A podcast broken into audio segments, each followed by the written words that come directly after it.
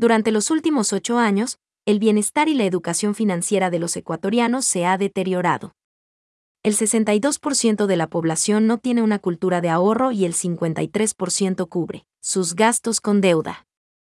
Solo Argentina y Paraguay, dentro de Sudamérica, tienen actualmente un menor índice de bienestar financiero que Ecuador. En los últimos ocho años, ese índice ha caído 11 puntos en el país, desde un puntaje de 57 a 46 sobre 100 los ecuatorianos registran menos educación financiera, con un puntaje que pasó de 12.5 a 12.2 sobre 21, sobre todo en temas básicos como qué es y cómo funciona la tasa de interés simple. Menos del 20% de las personas puede dar una respuesta cercana a la realidad. Además, el comportamiento también se ha deteriorado hasta el punto en que el 62% de la población no tiene una cultura de ahorro y el 53% cubre sus gastos con deuda, a través de préstamos legales o ilegales. De acuerdo con el informe elaborado por la Red de Instituciones Financieras de Desarrollo, RFD, todos estos elementos hacen que la población del país esté más vulnerable ante varios eventos. Enfrentar choques externos, como una enfermedad, cumplir metas financieras, como adquirir una casa o expandir un negocio, acceder a otros productos financieros, como seguros. Así, por ejemplo, los seguros privados de salud o los planes de ahorro para la jubilación tienen una cobertura de menos del 20% en la sociedad ecuatoriana. Cuatro aspectos claves. Alicia Muñoz, economista e investigadora en temas de desarrollo social, explicó que cuando se hace referencia al bienestar financiero se apunta al estado en el cual una persona puede cumplir satisfactoriamente sus obligaciones financieras actuales, puede sentirse segura acerca de su futuro financiero y es capaz de tomar decisiones que le permiten disfrutar de la vida. Así, el concepto involucra cuatro elementos fundamentales.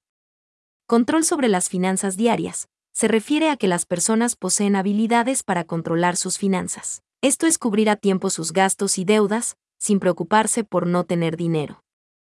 En este aspecto, aunque la mayoría de los ecuatorianos reconoce la importancia de establecer metas y tener claro un presupuesto mensual, menos de un 30% lo hace efectivamente. Capacidad para absorber choques financieros, si la persona es capaz de sobrellevar retos financieros inesperados.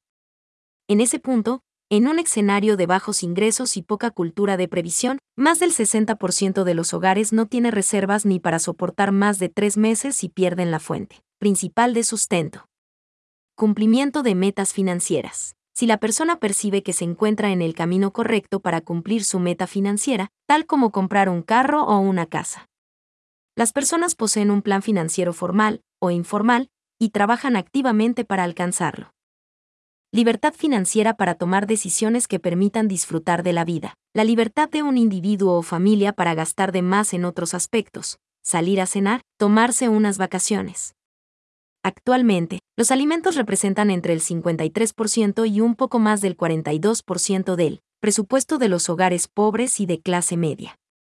Esta realidad, que se ha profundizado con la creciente inflación, deja sin espacio financiero a la mayoría de la población. JS. Falta información y una estrategia nacional. A pesar de que instituciones como el Banco Central, la Superintendencia de Bancos y varias organizaciones de la sociedad civil han implementado medidas para aumentar la educación y el bienestar financiero, Ecuador se ha quedado a la saga de los países vecinos.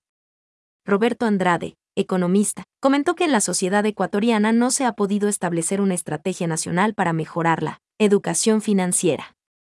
Ese tipo de acciones se dan en economías como la peruana. En Ecuador, cada entidad busca hacer algo, pero no hay coordinación ni metas claras, dijo.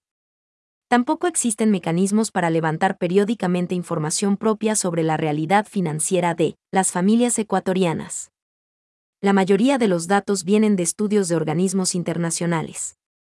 En el país ni siquiera hay voluntad para eliminar la sobreregulación y depurar el exceso de trámites y requisitos para acceder a productos financieros como los créditos. A todo esto, se suma que la mejor forma de darle más capacidades económicas a la población ecuatoriana es a través de reformas, tanto legales, tributarias y productivas, para que se generen más y mejores empleos. En ocho años, el porcentaje de adultos ecuatorianos que dice prestar atención al mañana, y no solo en gastar y vivir al día, pasó del 48% al 36%.